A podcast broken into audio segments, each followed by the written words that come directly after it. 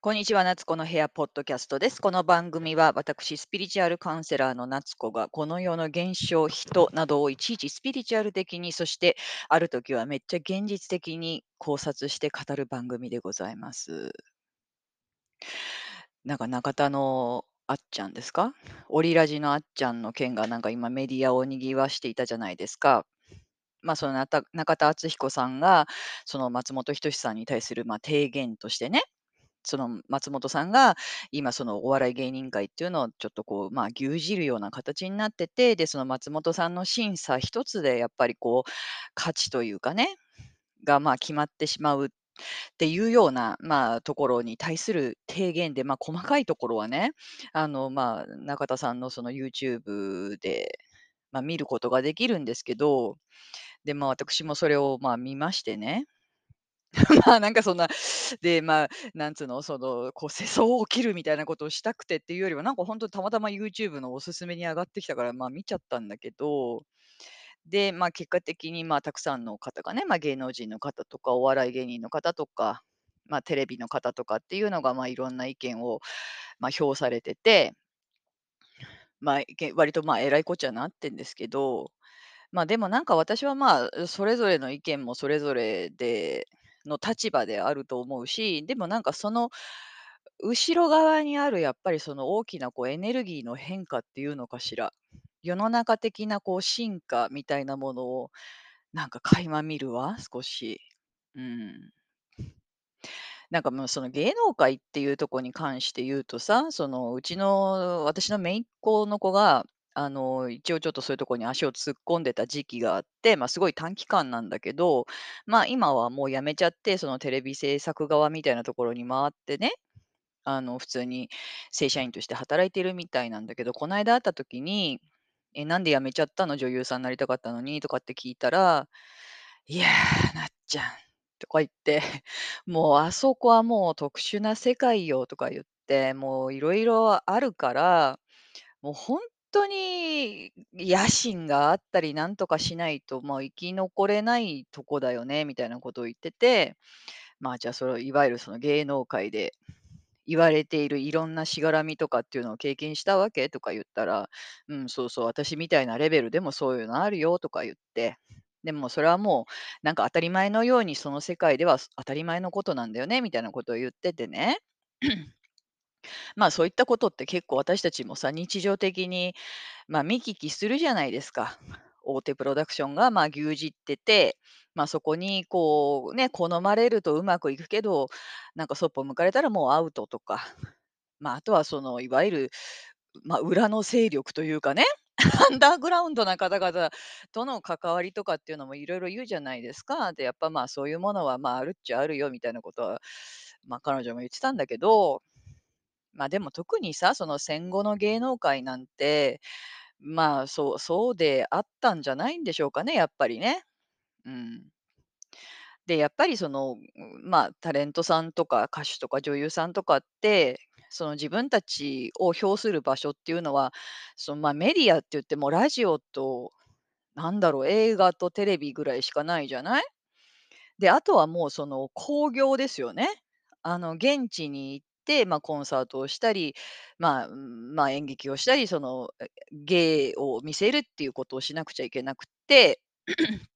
で、まあ、そうなってくると、その、それぞれのロケーション、地方とかの、まあ、その縄張りの中で まあ、ないろいろやんなきゃいけないわけであってね。そうすると、やっぱりそのなんか、そのテリトリーっていうものを牛耳っている世界線と、まあ、関わらざるを得ないじゃないですか。で、やっぱりそこでこうちょっとこう忖度をしたりとか、まあまあこういうわけでっていうようなそのネゴシエーションみたいなのがないと、まあ、うまくいかなかったっていう世界世界線があったんだと思うんですよ。なんで、まあ、とはいえね、で、それはだから芸能人の人たちが食い物にされていたっていうことでもなくって、多分その、誰かが言ってたけど、強制してたと思うんですよ。互いにこう、それで、まあ、支え合ってやっていた時代っていうのがあったんだと思うんですよね。で、やっぱその芸能界っていうのはすごいやっぱその特殊なやっぱ世界観であってさうん。で、やっぱりその、もう、その昔ってその本当に生きるのが精一杯の時代じゃないですか。ものすごい大変だったと思うのね、特に戦後なんて。もうやっぱ今の私たちじゃ生き抜けないほどの苦しさとかいろんな制限とかがある中でやってて、やっぱその芸能界で、まあ、一旗あげるっていうのは、その、まあ、表面的にね、こうスタンダードな生き方とかっていうことが、まあ、状況的にできない人たちの、まあ、一発逆転の世界でもあ一発逆転ができる世界でもあったんだと思うんですよ。おそらくね。で、それはその芸能人の皆さんがその裏の勢力みたいなものの仲間だって言っているわけではないけど、あの仲間だって言ってるわけではなくって、なんていうのか、ま、そういう人もいるのかもしれないけど、まあ、でもそういうものとこう関わりが全くなくして活動できる世界ではなかったんじゃないですか？やっぱり。で、今もうそういうね、コンプライアンスとか、いろんな意味で、まあ、そういうようなこう不均衡とか、不条理みたいなのはどんどんどんどんなくなってはきているけれども、まあ、多分例えばその吉本興業なんて興業ですからね。やっぱりその完全に、まあ、その勢力が入ってるか入ってないかは別として、構造的にはまだ脈々と残っていると思うんですよ。で、そういうような、まあ、ちょっと一つ一つ前の時代を生き抜いてきた人たちってまだいるし、その人たちが作ってきた慣習とかっていうのを突然ぐるっと変えるっていうことは難しいと思うんですよね、やっぱりね。少しずつ少しずつ良くなっていくっていうことがあると思うんですよね。でも、今の私たちって、やっぱその YouTube とか TikTok とかさ、あの、あ、こんなや あの、一般市民である私がこんな風にポッドキャストで流すことができるようになって、いろんなしがらみから全く無縁のところで、まあ、やろうと思えばできる世界ができちゃったじゃないですか、インターネットの発達で。だからもう本当に、こうガラッと変わっちゃったんですよね。ガラッと変わっちゃったんだけれども、まだ脈々としてその古いエネルギーっていうのは残っている中で、その中田さんが言いたいことっていうのも、まあ、分かる気がする。いつまでそんなようなシステムに、あの、絡み取られているんだっていうかね。ね、その漫才って言うけれど、漫才の形だって変わって当然じゃないかって。で、それをこう審査する人の一声で、露出が増えたり減ったりする世の中っておかしくないっていう提言は、まあ、分かるは分かるんですよね。分かるんだけど、でも、まだそれを捨てきれてできない状況っていうのがあって、私多分その松本人志さんなんていう人は、その辺のね、世代間のギャップを一生懸命埋めようとしている人だというふうに私は捉えているんですよね。あの、もちろん納得してないところもあるし、松本さんだって好き嫌いもあるだろうから、個人的な見解とかもあると思うんだけど、でも精一杯その、あの古いしがらみでふる振るい落とされる人がいないような形にしたいっていう風にしているとは思うんですよ。でさ、まあ、その 松本さん自体ね、破壊者だったわけですよね。そのダウンタウンがすごい出てきて大阪で人気になってきた時っていうのは。もうなんかもう言いたいこと言ってやりたいこと言って、まあ、いわゆるその権力っていうことにアンチテーゼを突きつけたのもやっぱりあの人じゃないですか。やっぱりその横山やすしさんっていう人にね、盾つくっていう。もうその時代ではスーパーご法度なそれっていうのをやっていたし、その芸の内容にしてもいろいろそうだし、かなりアバンギャルドだったんだと思うんですよね。まあ、その大阪ではその、まあ、当時ダウンタウンさんが人気だったけど、まあ、私なんか東京だからあんまそのね、あの、ん、すあの、ごっつとかやっぱそのテレビとかで出てくるまでは知らなかったって、東京の人にとってはそれは結構トンネルズだったりするんですよね。もうあの人たちってもう当時にしてみれば、とてつもないことをやらかす人だったし、なんかこれもどっかで読んだけど、そのお笑い芸人っていうものを、こうアイドル化させたっていうか、憧れの存在にさせたのってやっぱあの2組だと思うんですよね。先駆けですよね。だから松本人志さんっていう人も、もともとはそういう反逆者の魂の人なんだと思うけど、やっぱり今のこのね、まあまあ、お年も重ねてきて、あの、トップの立場になって、で、松本さん自体がすごい偉そうにしてると私は思えないんですよ。ただ、その松本人志という存在感を頼って、周りが祭り上げてるような感じもすごいでする。で、それその状態もまっちゃんは分かってもいると思うし、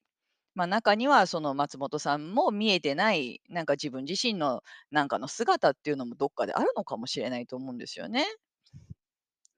でもなんかすごい思うのはね、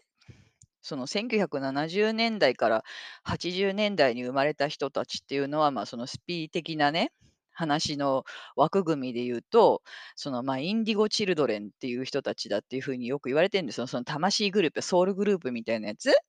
で、この人たちっていうのは破壊者なんですよね。もう今まで脈々と傷ついて、なんか動きようのないものんところに、こう爆弾を仕掛けると。で、も一気に壊して、一気に地鳴らしをするっていうことを目的にしている魂のグループがあるという風に、まあ、言われていて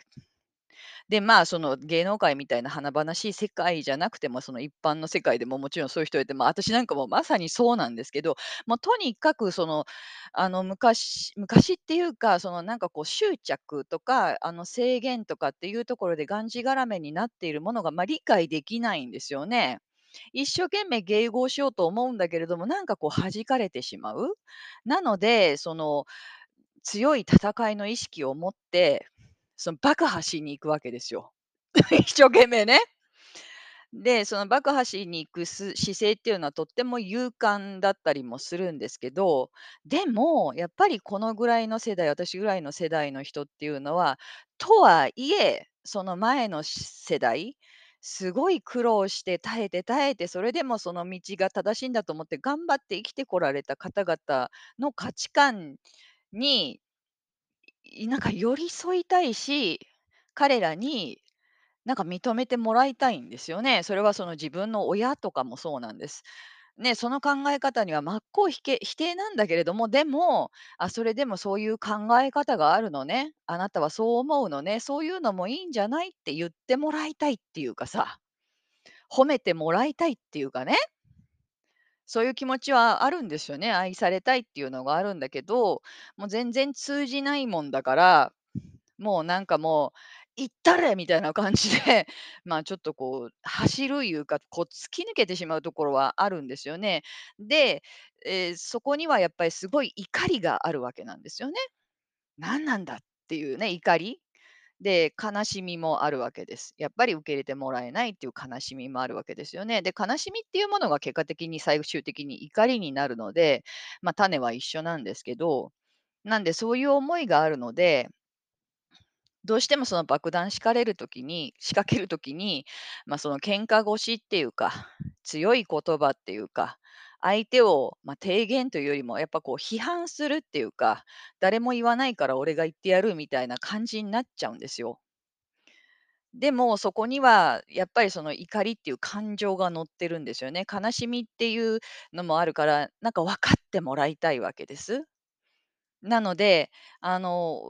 まあ、ややもすると、だからお願いだから褒めてくれっていうような意識にも見れたりもするわけなんですよね。なんかそういうところがあるんですよね。だけれども、あんまりにも分かってくれないというふうにもう信念として持っちゃってるから、これが理解できない人間っていうのは、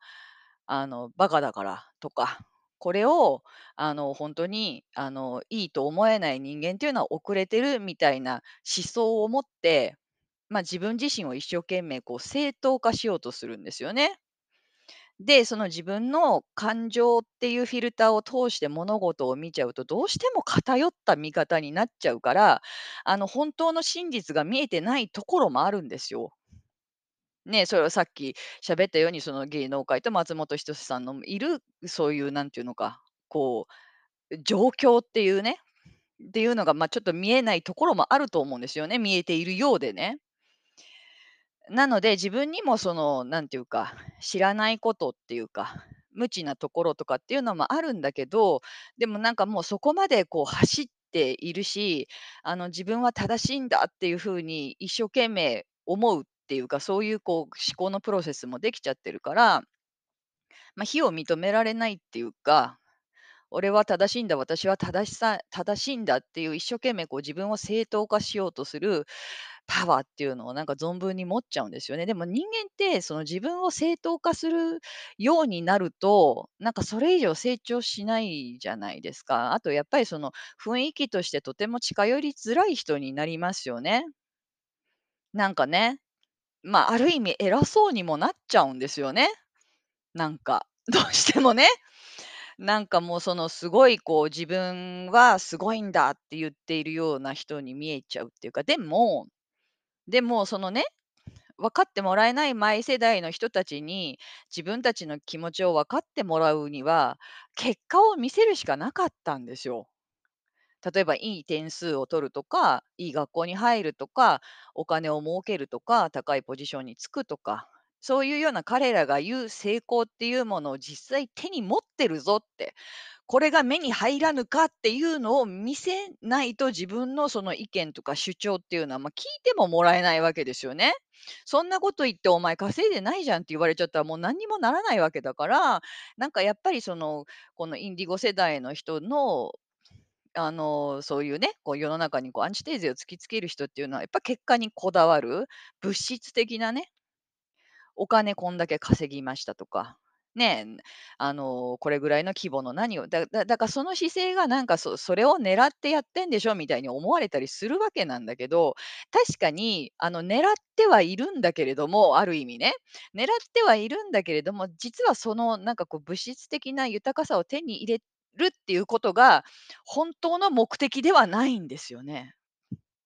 なんか自分自身をこう正当化するための武器みたいな感じ？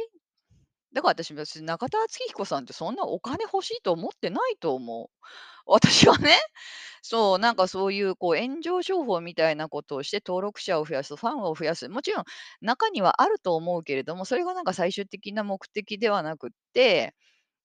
やっぱり結局その僕自身を私自身を認めてっていう気持ちなんだと思う。だからあの YouTube ってね、あの誰かも言われてましたけど、やっぱ松本人志さんに対するラブレターみたいな風に私も聞こえちゃうなっていう風に思いましたね。うん。だからなんかこれがやっぱこうインディゴ時代、インディゴ世代というかインディゴ魂グループの皆さんの弱点でもあるんですよ。後に引けないっていうこと、あと自分をどうしても正当化するっていうこと。あと、その自分を尊大に見せるっていうエゴを手放せないみたいなところがあって、でも、なんかその、俺の言ってることがわからないやつはクズだぜみたいなことを言ってしまうとさ、それはその前の世代の言ってた人みたいにこういうこういう条件を持っていない人たちはダメな人間だって言っているその二極論と同じことを言っちゃうじゃん、結果としてね。で、もちろん私たちってそうやって一生懸命そのね、あの前の世代の執着っていうのを薄めて薄めて、次の世代が楽に生きれるようにっていう風な役割を持ってはいるんだけど、やっぱその自分を正当化するっていうところにとどまり続けてしまうと自分も苦しいし、あの、そして本当に伝えたいことが伝わらないっていうことにもなっちゃうと思うんですよ。だからねなんかやっぱりこう、ん、なんだろう、自分を認めるっていうことなんですよね。またそこに陥ってきちゃうんだけど、それでも自分が正しいという思うことを気分よく、ただあの自分で脈々とやって周りを責めないっていうこと、いろんないろんな自分の反対のものはあるけど、でも、いや、それはとかってやっちゃうと、前の世代のそのね、あの苦しかった世代の人たちがくぐってきた苦悩と同じものを自分でもこさえてしまうので、そうではなくって、その自分がやってきたことを自分で認めて、自分自身を受け入れてあげて、そして、えー柔らかくなるっていうかね、優しくなるっていうか、え、優しくなるには自分に優しくするしかないので、もう結果っていうそのね、水戸黄門の印籠みたいなものを求めずにやっぱりこう全体性と、自分もやっぱ全体と溶け込みたいっていうその素直な気持ち、素直になることみたいなところにこう、うなんだろう、こうエネルギーをね、柔らかくしていくと、あの、ちゃんと認めてもらえるだろうし、その柔らかいエネルギーがその下の世代の人も、あの、ね、あら、そあれっていいなっていう風に思ってもくれるだろうしさ。そしてその上の世代の人たちも、あ、自分たちでは考えつかなかった方法だけど、そういう方法があるのねって、あなたがそんな風に幸せそうだったらそれも正解なのねっていう風に思ってもらえるんだと思うんですよね。ま、でも、ま、今そういうようなね、ま、これはお笑い界のね、お笑い芸人の皆さんの世界線っていうのもあるし、ま、政治の世界でもそうだし、なんか、ま、ある意味ね、そのジャニーズとかもそうじゃない。まあ、その今までアンタッチャブルだったものっていうのがやっぱこう世の中に出てきて暴露されてきているっていうことは、やっぱり今そこをしっかり見ましょうっていう示唆でもあると思う。もうこういうものっていうものはに、こう絡み取られた構造っていうところを守らなきゃって意味ないよねっていうところを一つ掘り起こしているという意味では、やっぱり中田さんって破壊者でもあり、やっぱりその新しい世代を導くきっかけを与える、う、ま、運命みたいなのを背負ってらっしゃる人だと思うんですよね。だからそれはすごく勇敢なことであると思うし、で、私あの、あっちゃんの YouTube 大学のさ、中で、その介護入門っていうのがあんのね。介護のその、ま、詳細みたいなのこう、に2回ぐらいに分けてるなんかあの動画があって、なんかそれをね、見てから親の介護に入ってるんだけど、すんごい参考になったのね。